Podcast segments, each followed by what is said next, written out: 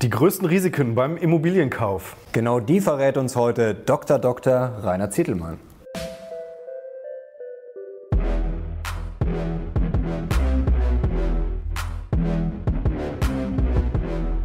Servus Leute und herzlich willkommen in unserem neuen Video. Wir sind die Mission Money, dein Kanal für mehr Geld, Motivation und Erfolg. Und heute wollen wir darüber reden, wie man möglichst erfolgreich in Immobilien investieren kann. Und dafür haben wir uns einen Experten eingeladen. Es ist Dr. Dr.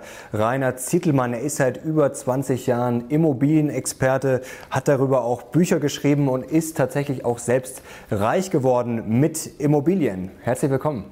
Ja, freue mich hier zu sein. Also das stimmt. Äh, das, ähm, das erste Buch, was ich geschrieben habe zu dem Thema, das hieß Reich werden mit Immobilien. da war ich noch gar nicht reich, ja? aber das war für mich auch so ein bisschen so mein eigenes Programm, was ich dann hinterher auch so erreicht habe und was ich dann umgesetzt habe. Also ich habe mich ganz viel informiert, ganz viel Wissen und habe dann angefangen. Aber da, wo ich das Buch geschrieben habe, da hatte ich, glaube ich, erst ein, zwei oder zwei, drei Wohnungen gehabt oder so, also ganz am Anfang gewesen. Ja? Okay, Sie werden uns mit Sicherheit aus Ihrem reichhaltigen Erfahrungsfundus jetzt noch mal ein paar Anekdoten erzählen. Ich fange jetzt aber noch mal ein bisschen anders an. Und zwar gehen heutzutage viele Leute auch auf YouTube davon aus, dass man ja, mit Immobilien automatisch reich wird, wenn man sie als Investitionsobjekte sich zulegt. Ist das so oder sind da nicht möglicherweise auch vielfältige Risiken mit verbunden? Also ich glaube sogar, dass äh, wahrscheinlich mehr Menschen gibt, die mit Immobilien äh, arm werden oder zumindest nicht reich werden, als äh, umgekehrt. Und das ist jetzt keineswegs ein Automatismus und auch keineswegs einfach, sondern da muss man erstens eine Menge Wissen zu haben, auch tatsächlich Erfahrungen dann machen. Und vor allen Dingen muss man sich sehr intensiv mit Risiken auseinandersetzen. Und das erste Wichtigste, um erfolgreich zu sein mit Immobilien, ist, dass man genau alle Arten von Risiken kennt, die auftreten können und sich mit jedem einzelnen dieser Risiken auseinandersetzt. Nicht um dann am Schluss einen Schreck zu kriegen und sagen, oh, so viele Risiken, da mache ich lieber gar nichts. Aber wenn ich Risiken kenne und weiß, woher die kommen und weiß auch, wie ich die einschätzen kann, dann kann ich auch damit umgehen, dann kann ich auch erfolgreich sein. Wenn ich nur so diffus irgendwo das Gefühl habe, ja, da gibt es irgendwelche Risiken, aber ich weiß eigentlich gar nicht so genau welche, ja, dann führt es ja dazu, dass ich entweder blind ins Risiko hineintappe oder paralysiert bin und gar nichts mache. Also erste, um erfolgreich zu sein mit Immobilien, ist sehr risikobewusst zu sein mhm. und die Risiken auch kennen, die es gibt. Und zwar in unterschiedlichsten Bereichen. Ja. Dann äh, lassen wir doch jetzt mal sozusagen die Hosen runter und schauen uns diese Risiken an. Sagen wir sie mal äh, durchgehen, der Reihe nach. Also das äh, fängt an bei, wenn Sie eine gebrauchte Immobilie kaufen, bei Risiken, die in der Substanz liegen. Ja, Im schlimmsten Fall, da kaufen Sie ein Haus und da ist Schwamm drin zum Beispiel, was das ganze Haus kaputt machen kann und Sie haben es vorher nicht gemerkt. Ja, oder es ist ein Schimmel drin oder Holzbock oder, oder was weiß ich, also bauliche Risiken. Mhm. Dann haben wir Zinsänderungsrisiken, was heute ganz wichtig ist, gerade dann, wenn die Zinsen sehr niedrig sind. Was passiert, wenn die Zinsen mal steigen? Ganz wichtiges Risiko. Sie haben, wenn Sie eine Immobilie zum Vermieten kaufen, Vermietungsrisiken. Was ist, wenn Sie keinen Mieter finden oder wenn die Mieten sinken? Das, wir kennen ja nur steigende Mieten die letzten Jahre, aber die Mieten können auch sinken oder stagnieren. Auch das ist ja was. Was ist mit Wertänderungsrisiken? Also Immobilien gewinnen nicht automatisch immer an Wert. Falsch. Ja? Immobilien können auch im, im Wert fallen. Was ist mit Steueränderungsrisiken? Ja? Was ist mit politischen Risiken wie Mietpreisbremse oder was weiß ich? Also da habe ich jetzt nur schon ein paar aufgeführt und da sieht man, das sind ganz unterschiedliche Risiken in den unterschiedlichsten Bereichen. Ja? Wir hatten in den letzten Jahren hier in Deutschland einen regelrechten Bauboom und auch einen Kaufboom. Also es wurde sehr, sehr viel finanziert, auch weil das Geld hier in der Eurozone einfach de facto bei Null war, total billig. Und ähm, Viele Leute haben also ihre Immobilien finanziert, auf 10, 15 Jahre festgeschrieben zu einem sehr, sehr niedrigen Zinssatz und haben da vielleicht anderthalb Prozent, zwei Prozent Tilgung drin. Was passiert denn jetzt, wenn sich in, naja, in den nächsten 10, 15 Jahren die äh, Zinsen wieder nach oben ähm, entwickeln? Also das ist ein ganz großes Risiko, das Zinsänderungsrisiko, weil es ist ja so, wenn Sie einen Kredit aufnehmen, dann wird ja nur, werden die Zinsen für eine bestimmte Zahl von Jahren festgeschrieben. Fünf, zehn, 15, 20, die meisten machen so für 10 Jahre. Was, was ist Ihre Empfehlung dann? Ich würde eher heute bei den sehr niedrigen Zinsen zu 20 Jahren, äh, wenn die Bank das macht, oder 15 mindestens. Warum? Weil sie dürfen sowieso immer nach 10 Jahren kündigen, was viele gar nicht wissen. Das sichert sie nur selbst ab. Die Bank darf dann halt nicht äh, kündigen 20 Jahre lang. Aber sie können, auch wenn sie für 20 Jahre abgeschlossen haben oder für 15, dürfen sie trotzdem nach 10 Jahren kündigen. Jetzt gibt es ja nach 10 Jahren nur zwei Möglichkeiten. Entweder sind die Zinsen dann höher, dann freuen sich natürlich, wenn sie die niedrigen Zinsen sich gesichert haben, oder die Zinsen sind eher heute unwahrscheinlich noch niedriger, man könnte es ja kündigen. Ja? Deswegen empfehle ich eher 15 oder 20 Jahre und Sie kriegen ja heute schon 20 Jahre zum Teil für, für 2 Prozent. Ja? Und das ist ja so sensationell niedrig. Also ich weiß noch, wie ich meine erste Wohnung gekauft habe. Das war äh, 1996 ja, und da war ich ganz stolz. Ich meine Freundin damals erzählt, Mensch, ich habe für 7 Prozent habe ich so. Das kam mir total äh, niedrig vor. Warum? Weil die Zinsen waren auch schon mal bei 10 oder 11 Prozent. Und da habe ich gesagt, Mensch, 7, sensationell. Ich habe jetzt hier absolut, ja. So, und dann sind sie auf 5 gesunken, später und auf 3, auf 2 oder zum Teil sogar auf 1 Prozent. Also heute kann man 20 Jahre schon für ungefähr 2 Prozent bekommen. Also ich würde eher, sagen wir, längere Zinsbindung. Warum?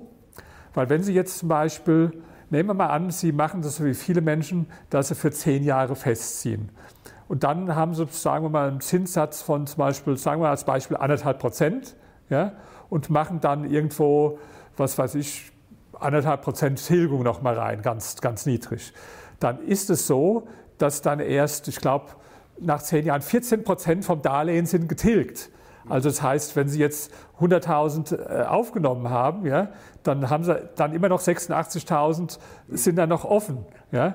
Und wenn Sie auf die 86.000 aber dann auf einmal 5, 6 oder 7 Prozent Zinsen zahlen müssen, ja, dann kann sie das in echte Probleme bekommen. Und man muss wissen, dass diese Darlehen, also man spricht da von Annuitätendarlehen, die sind ja so äh, praktisch konstruiert, oder das liegt im Wesen vom Annuitätendarlehen, äh, dass je länger, je, je niedriger die Zinsen sind, ja, umso länger dauert es, bis getilgt ist. Ja? Und je nachdem, wie hoch also die Zinsen und die Tilgung sind, kann das durchaus auch mal 30, 40, 50 Jahre dauern, bis es überhaupt alles äh, abgezahlt ist. Und so lange gehört halt auch die Immobilie nicht Ihnen, sondern im Prinzip gehört sie der Bank äh, eigentlich. Ja. Also deswegen ähm, dieses Zinsänderungsrisiko wirklich nicht unterschätzen. Wir haben nach wie vor extrem niedrige Zinsen. Und wenn ich jetzt sagen sollte, es weiß keiner, wie die Zinsen in zehn Jahren sind, aber ich sage mal, die Wahrscheinlichkeit, dass die Zinsen höher sind als heute, die schätze ich persönlich sehr viel höher ein, als dass sie noch niedriger sind. Also werde ich mir doch lange die Zinsen sichern. Bleiben wir mal bei diesem Beispiel, was Sie gerade konstruiert haben. Ne? Wir haben jetzt äh, die zehn Jahre finanziert, 100.000, äh, haben eine Restschuld nach zehn Jahren, sagen wir mal, bei 86.000. Aber in der Zwischenzeit haben sich eigentlich ähm, haben sich die, die Immobilienwerte ähm, reduziert. Also das heißt, möglicherweise ist die Immobilie dann in diesem simplen Beispiel auch gar nicht mehr diese 86 wert, sondern möglicherweise nur noch bei 70. Und dann wird es auch wiederum schwierig, diese Anschlussfinanzierung zu machen. Also oder? da sprechen Sie auch was sehr Wichtiges an, nämlich das ist das zweite Risiko, Wertänderungsrisiko. Manche Menschen haben ja den Irrglauben, dass Immobilien automatisch immer mehr wert würden. Falsch, ja. das ist nicht so. Das war auch gerade in der äh, Hauspreiskrise in den USA, die man 2008 hatte, da war es so, das sind auch jahrzehntelang davor, hat es gestimmt, die Preise sind immer hochgegangen, ja, aber auf einmal sind sie mal in die andere Richtung gegangen. Das kann auch passieren. Und dann passiert genau das, nehmen wir mal an, Sie haben jetzt äh, zum Beispiel, äh, sagen wir mal, es kommt jetzt natürlich ein bisschen aufs Eigenkapital drauf an, wie viel Sie jetzt Eigenkapital aufgenommen haben. Ja? Aber nehmen wir mal an, Sie haben jetzt, um es mal einfach zu machen, sogar 100 Prozent finanziert, was jetzt heute die Banken in der Regel nicht machen werden, aber ja. nur mal als Gedankenexperiment. Ja. ja? Und dann sind, ist, sind erst vielleicht 20 Prozent getilgt. Ja? Und die Immobilie ist also sind 80 Prozent haben sie noch offen, ja? aber die ist jetzt vielleicht nur noch 70 Prozent wert, weil die Immobilienpreise um 30 Prozent zurückgegangen sind, was durchaus passieren kann. Und dann haben sie ein ganz großes Problem damit. Das heißt, als zweite Sache, wo man sich darüber bewusst sein muss, die, das ist keine Einbahnstraße, eine Garantie, dass Immobilien jetzt immer im, im, Wert oder im Preis steigen, genauso wie bei Aktien. Da, da wissen es die Leute, ja, dass die Aktien im Wert, im Wert, oder im Kurs steigen können und fallen können. Bei Aktien weiß es jeder, bei Immobilien nicht. Und das hängt aber auch damit zusammen, dass es bei Immobilien oft gar nicht sehen. Die Leute wissen es ja gar nicht. Bei Aktien können sie jeden Tag, praktisch jede Sekunde sehen, wie viel ist die Aktie wert. Bei Immobilien reden sich die Leute oft ein, habe ich vor zehn Jahren gekauft, ist jetzt bestimmt 50 Prozent mehr wert. Falsch. Die wissen es nur nicht. Ja? Aber das, das ist so ähnlich, wie wenn die jetzt praktisch, sagen wir mal, äh, statt in den Spiegel zu gucken, ja, klebst du dir so ein Bild, wo du jung warst, auf den Spiegel, ja, tapezierst den Spiegel damit und denkst dann, Mensch, äh, toll, wie sehe ich jung aus, ja. Aber nur weil man die Information nicht hat, ja, heißt ja nicht, dass es nicht so wäre. Und ich glaube, es gibt oft Menschen, die, die, die würden staunen, wie wenig ihre Immobilie noch wert ist, wenn sie es wüssten. Aber das ist der Unterschied zu Aktien, wo es praktisch, wo sie es jede Sekunde verfolgen können. Bei Immobilien wissen sie es halt oft gar nicht. Aber wie gehe ich da als Investor jetzt vor? Ich kann ja also grundsätzlich, wenn ich jetzt einsteigen will, zum Beispiel bei Aktien, weiß ich jetzt gut, da kann ich eine Aktie bewerten anhand von Gewinnen, Kurs-Gewinn-Verhältnis und so weiter und so fort. Bei Immobilien kann man das natürlich auch irgendwie bewerten und ich weiß jetzt, okay, wenn die Immobilienpreise seit 20 Jahren steigen, ist es natürlich irgendwann mal wahrscheinlicher, dass sie nicht immer weiter steigen. Aber wie bewerten Sie jetzt eine Immobilie, dass Sie dieses Risiko, also dieses Wertänderungsrisiko, da immer zumindest begrenzen können? Naja, das heißt, äh, das heißt vor allen Dingen, ähm, deswegen bin ich auch im Moment eher etwas äh, skeptisch, ja, ähm, dass wie bei Aktien, ja, wenn, wenn Aktien extrem teuer auf dem Höhepunkt sind, ist nicht der cleverste Zeitpunkt, da eine Aktie zu kaufen. Ja. Und, äh, und wenn umgekehrt, wenn es einen schönen Crash gab mal, ja, dann ist halt die Wahrscheinlichkeit äh, höher, dass Sie eine Aktie zum vernünftigen Preis kaufen können. Und das Gleiche ist auch bei Immobilien. Und die Immobilien, die kann man genauso bewerten wie Aktien. Jetzt Aktien zum Beispiel werden ja mit dem KGV oder so bewertet, ja, und bei den Immobilien, da ist es ein Vielfaches der Jahresnetto-Kaltmiete. Also man sagt so unter Immobilienprofis zum Beispiel, ich habe die Immobilie zum 15-fachen oder 20-fachen gekauft. Das ist so der Jargon. Damit ist gemeint 15-fache der Jahresnetto-Kaltmiete. Aber dafür kann man heute praktisch vielleicht noch ein, weiß ich wo, ein Hoyerswerda oder so eine Immobilie kaufen. Ja?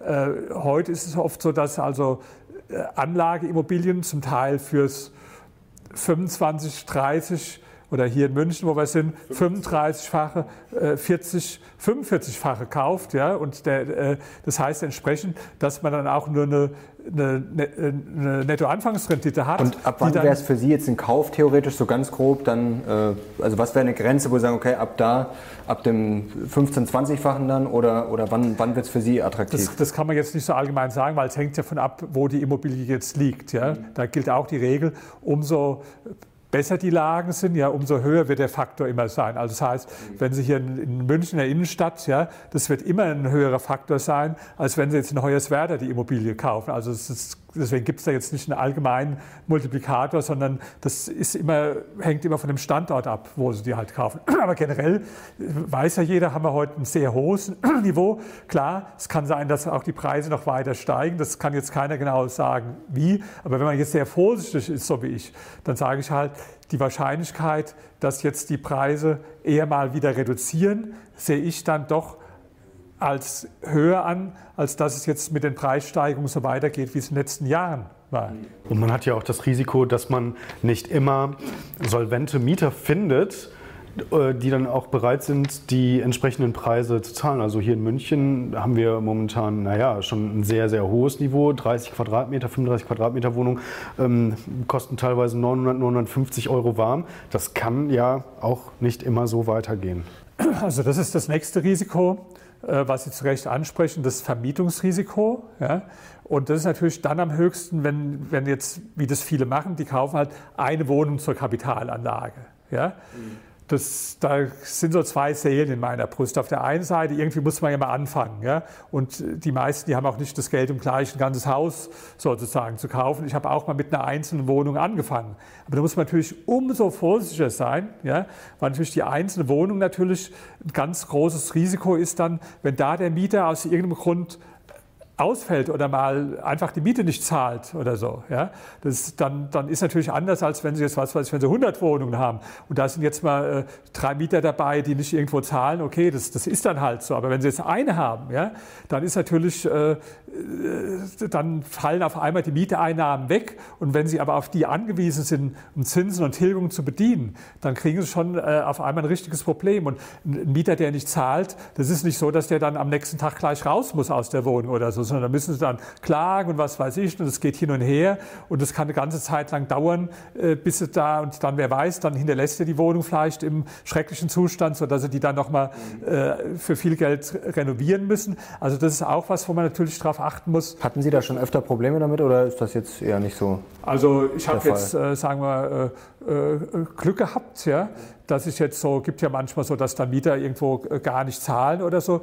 Ist mir mal passiert, ja, ich habe so ein äh, Mehrfamilienhaus, wo die Mieter ordentlich die Miete zahlen, aber unten ist so ein Restaurant drin, ja, und da war erst einer drin, der hat dann die Miete nicht richtig bezahlt, dann habe ich den irgendwann rausgeschmissen, dann habe ich einen anderen reingenommen, das hat ein Jahr gedauert, bis der, ja, wer wird, wer nichts wird, wird, wird, ja, bis der seine Miete dann auch nicht mehr gezahlt hat. Und im Moment steht es leer. Und zwar schon seit einem Jahr steht es leer. Und ich habe jetzt diese Einnahmen nicht, was mich jetzt nicht umbringt irgendwo, ist aber trotzdem ärgerlich. Jetzt überlege ich gerade im Moment, ob ich es vielleicht äh, zu einer Wohnung umbaue oder zum Büro umbaue oder so. Aber es ist im Erdgeschoss nicht so einfach. Also das heißt, ich habe jetzt, da, äh, hab jetzt da Glück gehabt, aber Mieten können auch sinken. Also ich habe zum Beispiel äh, zwei Wohnungen äh, in, in New York. Ja, und da ist so, dass da tatsächlich bei der Einwohnung, die ist im Penthouse, da ist die äh, Miete immer gleich geblieben, aber die andere, die ist jetzt so im, im 28. Stock. Ja, und da war es jetzt tatsächlich so, dass jetzt in den letzten zwei, drei Jahren die Mieten da gesunken Aber sind. wie sinkt dann so eine Miete? Also ich meine, das passiert ja nicht einfach so, das muss ja auch irgendwie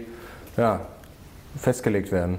Also die ja, sinkt ja nicht das von alleine. ist natürlich in den USA ist ein bisschen anders. Da, da, wird jetzt immer nur, also zum Beispiel in dem Objekt für zwei Jahre vermietet, ja, und dann läuft halt der Mietvertrag aus und dann musst du wieder neu verhandeln. Was eine Chance ist, wenn die Mieten steigen und ein Risiko ist, wenn sie sinken. Ja. Aber ich meine, das kann dir hier auch passieren, äh, dass, dass der Mieter dann einfach irgendwann, äh, was weiß ich, der, der, zieht halt aus und du willst dann neu vermieten und stellst fest, äh, du kriegst die Miete nicht mehr, die der, der letzte Mieter noch gezahlt hat. Und das verstehen viele Menschen nicht, weil die nur die letzten Jahre jetzt erlebt haben, wo die Mieten immer gestiegen sind. Aber ich, jetzt, ich komme aus Berlin und da hatten wir ganz viele Jahre, wo die Mieten stagniert sind oder sogar gesunken sind und wo man um jeden einzelnen Mieter kämpfen musste. Also ich hatte auch mal ein Haus, da habe ich richtig, da habe ich so große Planen dann anbringen lassen, schöne Wohnungen zu vermieten und Flugblätter verteilen müssen. Da ist eine, ist eine Wohnung zu vermieten oder so. Ja, sowas, sowas gibt es auch. Ja. Und die Menschen, die nur im Moment halt, das ist ja, wo ich drauf aus will, wissen, niedrige Zinsen und alle suchen irgendwo äh, äh eine Wohnung und ist immer leicht vermietet und die Mieten steigen. Ja, das ist irgendwo, sieht alles so einfach und so locker aus. Aber ich sage halt, so, muss, so ist es nicht immer und so muss es auch nicht bleiben. Was sind denn eigentlich die sogenannten Steuerrisiken? Und vielleicht können wir in dem gleichen Atemzug auch schon mal die politischen Risiken mit abdecken, weil es geht ja, spielt ja so ein bisschen Hand in Hand, oder? Also Steuerrisiken treten vor allen Dingen dann auf, wenn man eine Immobilie verkauft. Ja? Und da machen sich viele keine Gedanken drüber, gerade wenn sie mehrere Immobilien haben. Ist halt so, ähm, wenn Sie eine Immobilie verkaufen, die Sie nicht schon zehn Jahre lang besitzen, ja, dann ist es, äh, dann wird eine Riesensteuer fällig. Ja. Das ist ja erst nach zehn Jahren steuerfrei. Ja. Und wenn Sie jetzt äh, zum Beispiel nach, nach neun Jahren die Immobilie verkaufen, ja, dann haben Sie einen riesen äh, Riesensteuerlast, die sie dann darauf entrichten müssen. Die richtet sich nach ihrer äh, persönlichen Einkommensteuer. Ja. Und wenn, die, wenn sie eine Spitzenprogression sind, so wie ich, bin dann letztlich bei ungefähr 48 Prozent Grenzsteuersatz, also 45 Prozent Reichensteuer plus Soli, da ist man so bei 48,5 Prozent. Dann heißt es, wenn ich eine Immobilie verkaufen würde mit einer Million Gewinn, dass ich dann erstmal die Hälfte ans Finanzamt abführen muss. Wenn ich das nach neun Jahren mache, wenn ich es nach zehn Jahren plus einem Tag mache, kann ich steuerfrei mitnehmen. Also deswegen, das sind schon äh, Steuerdinge, mit denen man sich befassen muss. Und da gibt es noch andere Steuerfallen, sogenannte gewerbliche Grundstückhandel. Ja. Also das sollte man dann auch, gerade bevor man eine Immobilie verkauft, einen Steuerberater haben, der sich wirklich auskennt. Das ist bei vielen so nicht der Fall. Wenn es kompliziert wird, gerade wie beim gewerblichen Grundstückhandel, dann kennen sich die nicht mehr so gut aus. Aber das sind die Steuerrisiken. Das andere, was Sie darauf angesprochen haben, äh, ja, oder ich bleibe nochmal bei den Steuerrisiken. im Moment ist ja so, es gibt ja die Grundsteuer, die ist nicht besonders hoch. Ja? Also es gibt die Grunderwerbsteuer, die zahlen Sie, wenn Sie eine Immobilie kaufen, nur einmal. Die ist auch sehr stark gestiegen in den letzten Jahren, aber das wissen Sie ja vorher, das können Sie einkalkulieren. Und dann gibt es die Grundsteuer, die ist bisher nicht so hoch, diese laufend praktisch bezahlen und die bisher auf die Miete umgelegt wird. Also die zahlt praktisch der Mieter. Ja? Und die werden jetzt sehr stark erhöht, befürchte ich. Da gibt es gerade eine Gesetzesänderung. Ja?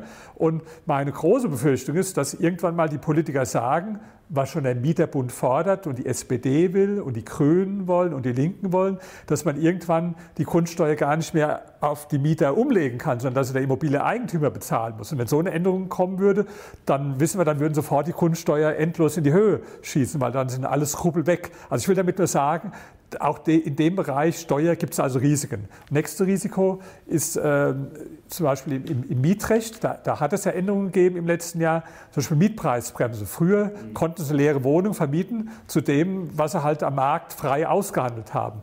Heute nicht mehr möglich. Ja? Sie äh, dürfen nur noch praktisch vermieten äh, maximal 10 Prozent über der ortsüblichen Vergleichsmiete. Und wenn sie höher gehen, was viele machen, trotzdem machen, obwohl es eigentlich verboten ist, ja, dann können sie damit durchkommen. Die meisten kommen auch damit durch, aber sie müssen damit rechnen, dass wenn der Mieter das rügt, und das ist jetzt gerade geändert worden, und schreibt Ihnen einen Brief und sagt also, du hast dich hier nicht an die Mietpreisbremse gehalten, beweis mal, dass du das richtig gemacht hast, dann äh, hat das zur Konsequenz, ja, dass Sie dann, der, der braucht nur einen Dreizeiler schreiben und Sie können die Miete um 30 Prozent senken ja, zum Beispiel. Und der kommt dann auch so leicht damit durch, das ist, ja. dann kann man nichts machen. Also das natürlich, Sie können dann vor Gericht prozessieren und können sagen, ich glaube, die Mietpreisbremse ist äh, verfassungswidrig oder so, aber damit werden Sie in der Regel nicht äh, durchkommen. Ja? Vielleicht kommt es irgendwann aus dem Bundesverfassungsgericht und vielleicht stellen die das fest, ja? aber da würde ich mich jetzt nicht darauf verlassen. Also ich bin eher ein konservativer Mensch und ich würde es jetzt äh, nicht machen, dass ich einfach eine Kalkulation auf einer Miete aufbaue, die sie laut Gesetz gar nicht nehmen dürfen. Das machen viele, aber die müssen sich dann auch über Risikobewusst sein. Jetzt nehmen wir an, Sie haben ein Haus und ein Mieter, völlig verständlich, kann ich auch vom Mieter verstehen, würde ich vielleicht auch so machen, ja? der, der rückt es dann und sagt, hier die Miete ist zu hoch, schreibt Ihnen ein Briefchen und dann erzählt er auf dem Flur, Mensch, Frau Meier, äh, ich habe hier nur einen äh, Brief geschrieben, hat mich fünf Minuten gedauert, jetzt zahle ich statt 1000 Euro Miete 700. Da glauben Sie doch nicht, dass die Frau Müller dann sagt, nee, äh, das lasse ich mir entgehen. Dann schreibt die auch einen entsprechenden Brief und auf einmal haben Sie viel weniger Mieteinnahmen, aber dann können Sie nicht zur Bank gehen und sagen, Mensch, setzt mal noch die Zinsen oder die Tilgung ein bisschen ab, ja, weil äh, der Mieter zahlt nicht mehr so viel. Nee, Komm, dann haben Sie auf einmal, haben Sie im, im, schlimmsten Fall haben Sie eine Unterdeckung. Also Unterdeckung heißt dann, dass Sie geringere Einnahmen haben, als Sie Ausgaben haben. Sie müssen also mehr für Zinsen und Tilgung bezahlen, als Sie die Miete reinbekommen. Also auch Risiken, die Sie durchaus im Auge haben müssen. Kommen wir noch zum letzten Punkt, die baulichen Risiken. Ja. Wie kann ich die denn in den Griff kriegen? Also Ganz wichtig, wer jetzt ein Haus kauft, übrigens auch ein, äh, trifft jetzt nicht nur für Mietobjekte zu, Vermietungsobjekte, sondern auch wer jetzt, sagen wir selbst dran denkt, sich ein eigenes Haus zu kaufen. Mhm. Ja, und nicht vorher ein Gutachter, ein Bausachverständigen das begutachten lässt, ja, ist für mich ein Dummkopf. So einfach kann ich sagen. Ist einfach ein Dummkopf. Ja? Weil es kann so viel passieren, das können Sie nicht sehen. Ja? Das Schlimmste ist zum Beispiel Schwamm.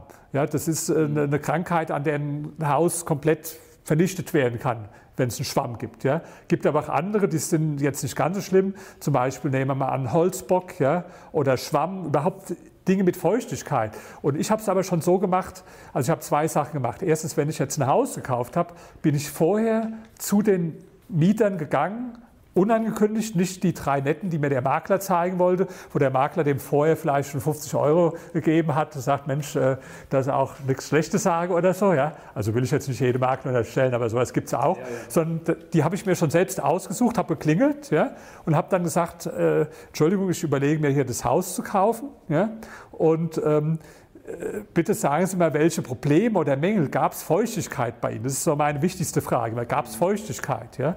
Und Einmal hatte ich so einen Fall, da hat mir, hatte ich vorher natürlich den Verkäufer gefragt, gibt es hier Feuchtigkeitsprobleme, gibt es Schimmel oder Holzbock? Nee, nee, gibt es nichts. Dann war ich beim Mieter und er zeigt mir so ein Buch, das hieß so äh, Schimmelsanierung Do It Yourself. Ja? Und hat gesagt, Mensch, wunderbar, tolles Buch, habe ich dem unten drunter auch schon empfohlen, weil der hat ja auch den Schimmel. Ja? Und äh, jetzt Schimmel ist jetzt an sich nicht unbedingt, muss nicht so schlimm sein. Ja? Aber ich habe es schon abgebrochen, den Prozess, weil ich gesagt habe, der hat mich jetzt angelogen. Das hat mir schon nicht, nicht mhm. äh, gefallen. Da bin ich schon misstrauisch geworden. Das habe ich manchmal erlebt, auch bei einmal, da wollte ich was kaufen, jetzt für mich selbst, habe gefragt, Schwamm und so, ne, ne, gibt es alles nicht. Gibt es giftige Holzschutzmittel vielleicht? Ne, ne, gibt es auch nicht. Ja? Und dann habe ich einen Gutachter reingeschickt und die ganze Palette war da. Schwamm haben sie aber versucht zu verdecken, haben sie so äh, äh, praktisch so Regipsplatten so äh, drüber genagelt, dass man es gar nicht so sofort erkennen konnte, aber war Schwamm da, giftige Holzschutzmittel war, die ganze Palette war da und der hat es mir verschwiegen.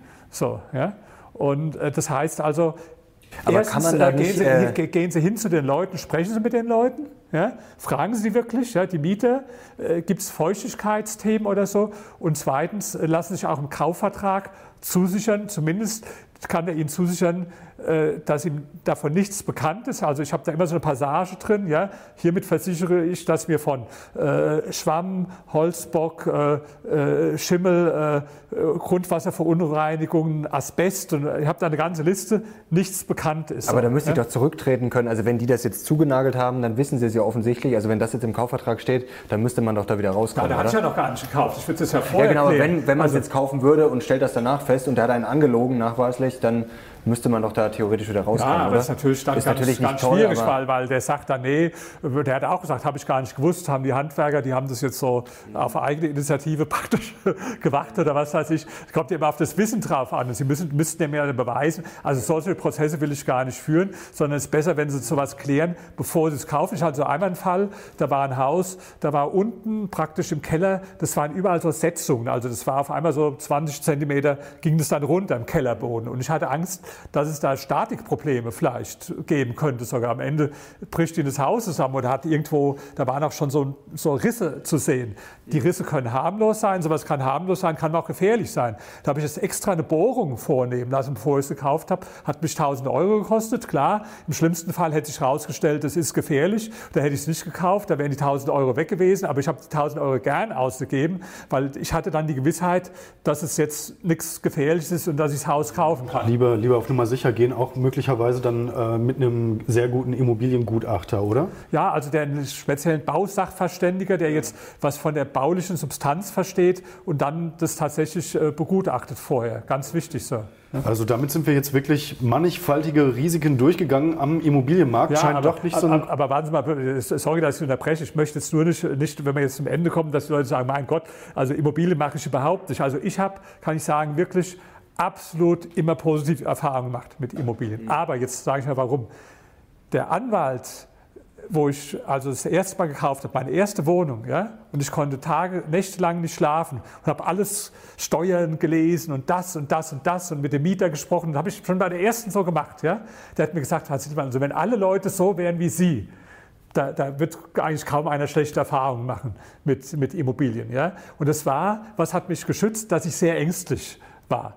Ja, es, es, es, gibt ja Idioten, die, das war früher gerade, wo man mit äh, Steuern sparen konnte mit Immobilien, die haben Immobilien so, so gekauft, bevor sie auch überhaupt nur einmal angeschaut haben. Die haben es nicht mal angeschaut. Es war irgendwo ein schöner Prospekt und ein redegewandter Verkäufer, ja, mache ich, kann ich Steuern sparen. Also das ist natürlich total äh, blöd. Das heißt, ich will jetzt nicht die Leute erschrecken und sagen, Mensch, ich lasse mal lieber die Finger von Immobilien, sondern ich will nur sagen, sei ängstlich, sei vorsichtig, ja, beschäftige dich mit allen diesen Arten von äh, Risiken. Und ja, dann kann ich, will ich noch ein Buch äh, äh empfehlen, nicht von mir geschrieben, sondern Gerd Kommer. Da geht es um Finanzierung. Ja, und äh, also allein für dieses Finanzierungsthema von den anderen Risiken, die sind da eher nicht so behandelt, ja, kann ich wirklich äh, äh, empfehlen. Ich selbst habe auch ein Buch geschrieben, Reich werden und bleiben, wo ich auch so über Immobilien ein Kapitel drin habe. Also ich will die Leute schon ermutigen, mach Immobilien, aber mach es nicht einfach aber blind. sinnvoll. Definitiv, definitiv. Das ist, äh, denke ich, angekommen, dass wir zwar für Risiken sensibilisieren wollen, aber natürlich auch nicht die Chancen